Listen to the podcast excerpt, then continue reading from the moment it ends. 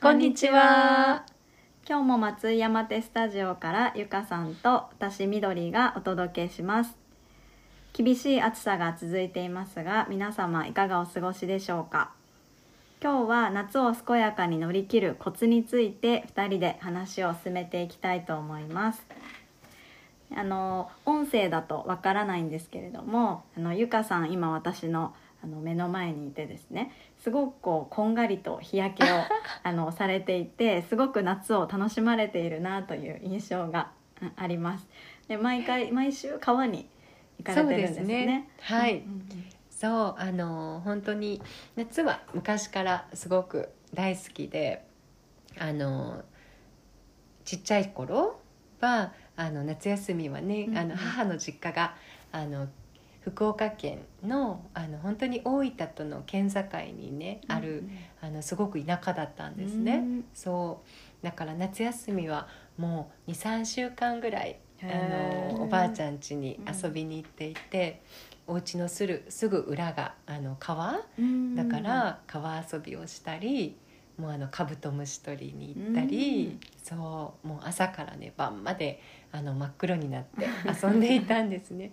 そうでねなんかこう大人になってもなんかその感覚がやっぱり、あの根付いているのかな。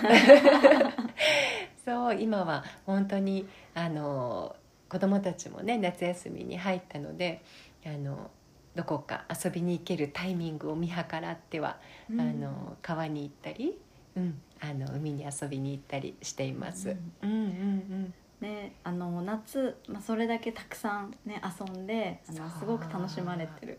けれども あの何かこう元気に楽しく過ごすコツって、ゆかさんの中で感じあのやってらっしゃることとかありますか？そうですね。うん、なんかそうですね。特にうん、なんかこう一年を通して特に夏だけこれをしていますっていうのはそうですね。なんだろう。とにかくなんだろう。夏場はあの子供に帰る。のが夏を楽しむ秘訣かな。いろんなところにそうそうですね。なんかこう、うん、むしろなんか夏場は特に、うん、なんか子供たちと同じ目線になるというか、うんなんかそう子供たちをねなんかこう見ているとなんか本当にそうあの私のちっちゃい時のことを思い出したり、うんするのでなんだろう、うん、子供ってねなんかすごい朝からやっぱり日が長いから、朝5時半とかに起きてきてうんそう。でもう丸一日中特にこの夏は、あのすごいエネルギッシュに遊ぶんだけど、でも子供って疲れ知らず、ああそうなんですね,、ねっか。そう。やっぱりそのオンとオフの切り替えがすごく上手にできているのかなとも思うしなんか自然の摂理にそれが沿っていることなのかなと思うので私もできるだけ子供と同じリズムで、うんうん、あの生活するようにしています。ううんんうん、そうですね。あの冬場に比べたらあの本当に朝起きるのも早いし、うんそうその代わりに夜もちゃんと、うん、あのそうあの9時とか 子供たちが、うん、あの寝静まったのを後かな、うんには、うん、もう寝るようにしてその一日のリズムをやっぱり規則正しく、うん、あの過ごすっていうことはあの特に心がけていることかなと思いますね。うん。うん。そうそうそう。ね、大事ですよねリズム、うん。しっかり遊んだ後にも休む、ね、そうですね。そう、早く寝てっていうのはそう大事ですよね。ね。そう。そうそう。みどりちゃんは？私か？は冷たいものを食べ過ぎない飲み過ぎないあっていうこと、まあ、1年を通して気をつけてるんですけど、うん。特にあの夏はアイスがあるので美味しいじゃないですか。だからね。そうだからついつい手を伸ばすんですけど あのほどほどにするっていうところを意識して生。活をしています。そうそう。であとはそのいつも冷たいものじゃなくて、うん。まあ、常温かうん。ちょっと温かいものを飲むようにして、うんうんうんあんまり冷やしすぎないようにはしてるんですけど、私とゆかさんがさっき対照的だねって話をしていたのが 私今靴下履いてるんですけどゆかさんはあので ずっと裸足ですよね。そうですね。なんかそうそう。前いつ靴下履いたかちょっと覚えてないぐらい。そう あったかくなってからは履いてないような気がします。そうそう。というのも私があの電車とかバスによくうん。乗るのであの本当にキンキンに冷えてるんですよね夏場って。で外に出たらすごい暑いしその気温差で結構やられそうになることがあるから、うん。割と靴下を履いたりとか、うん。あと首をちょっと冷やしすぎないようにカーディガンを持ってたりとか、うん。こうあんまりこうなんか肩を隠せるようなものを持ってたりとか、うん。そういう風にちょっとこう室内でも快適に過ごせるよううに、ん。何かねやっぱり最近は持ってることが多いですね。ね。うんやっぱりそう気温差って結構ねしんどいよね。特にね夏場はどこに入ってもエアコンがねギンギンに効いてるしなんかなんだっけ10度以上の気温差はあのすごく自律神経をこう乱してしまうっていうことを、ううんん私も聞いたことがあってそう。ね。だからなるべく本当にうんあのどうしても夏はねこう体を冷やす方に意識が向きがちだけど、できればねその冷やすっていうのも自然のもの、ねフルーツとかお野菜とか、あーいいですよね。ね夏のもの旬のものを食べて自然とね体を冷やすようにしいて、うんうん。なるべくね人工的なものはうん。ね、避けてあげた方が体のためにはね、うん。いいのかなと思いますね。ね、うん。思いますね本当に。ね、でうん。なんかやっぱり特に本当に太陽のね光をこう日中はねたくさん。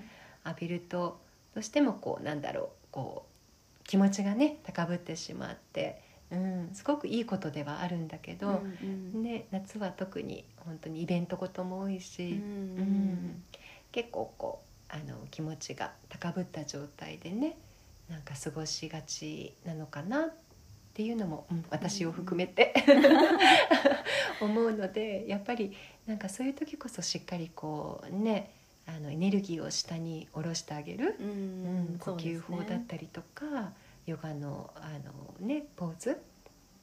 あのグラウンディングできるような、ねうんうん。動きとか呼吸法があの今の時期には必要なのかなっていうのは、うんあの感じています。そうですよね、結構その最近よく聞くのがやっぱり眠りうん。についてはよくお聞きすることがあってあんまり寝れないとか、うん。あの眠りが浅いみたいなお話をね、聞いたりするんですけど、やっぱりさっき言われてたような呼吸法うん。とかをこう寝る前にすると、うん。結構ぐっすり寝れたりとか、うん。ちょっとした工夫がうん。大事かなって思うんですけどね。うん。そうねでどうしてもこう今はやっぱりスマホうんうんうんをね、なんか寝る直前まであの見てしまっていることとかがね、うんそうですね。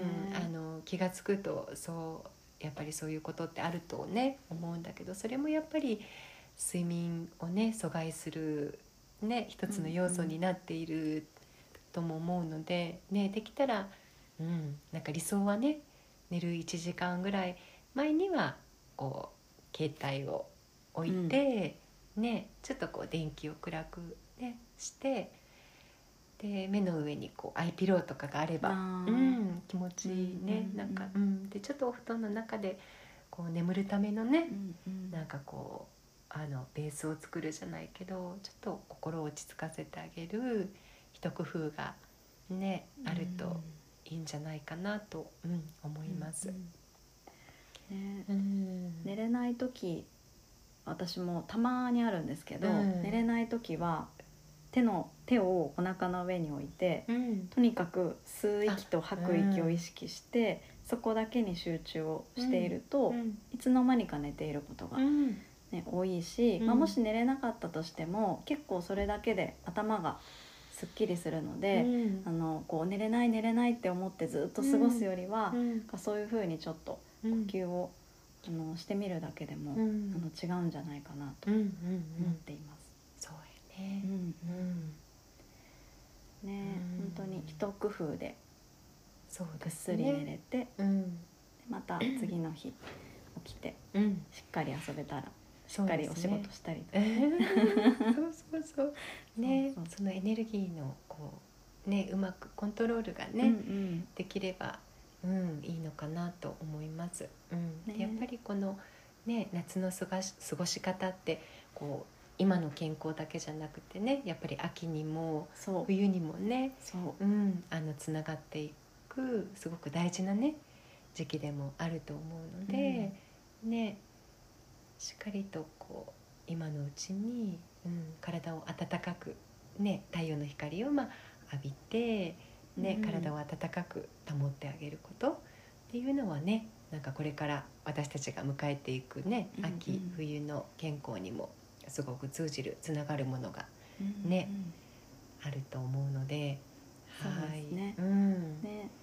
そうでぜひあの前回ね私とみみどりちゃんであの撮らせてもらってヨガニードラの、うん。うんポッドキャストなんかもぜひあの寝る前のねあの深い穏やかな睡眠に 向かっていくための,、うんうん。あの手段としてあのぜひ活用いただけたらなと思います。ヨガニードラはねあのそし、えー、と食べることでいうとこう咀嚼と消化の関係にあると言われていて、本当にあの一日の,、ね、あのこの活動を最後にこう消化してあげるために、うん。うんすごくあのいいものだと思いすます、うん。そしてねなんかそこでこう一日の疲れを一旦リセットしてあげてまた次の日、うん。新しく新鮮なねあの心と体でスタートしてあげれるっていうのは毎日元気に過ごすためのすごく大事なあの秘訣に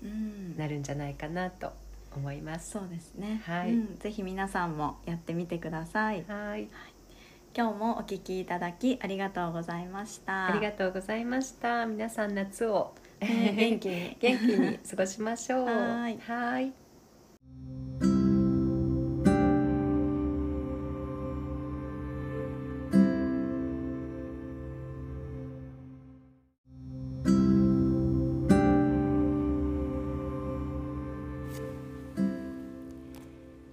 タミサが提案するハーモニックライフスタイル。心地よく調和のとれたライフスタイルの提案とタミサのインストラクターのリアルなライフストーリーをお届けします。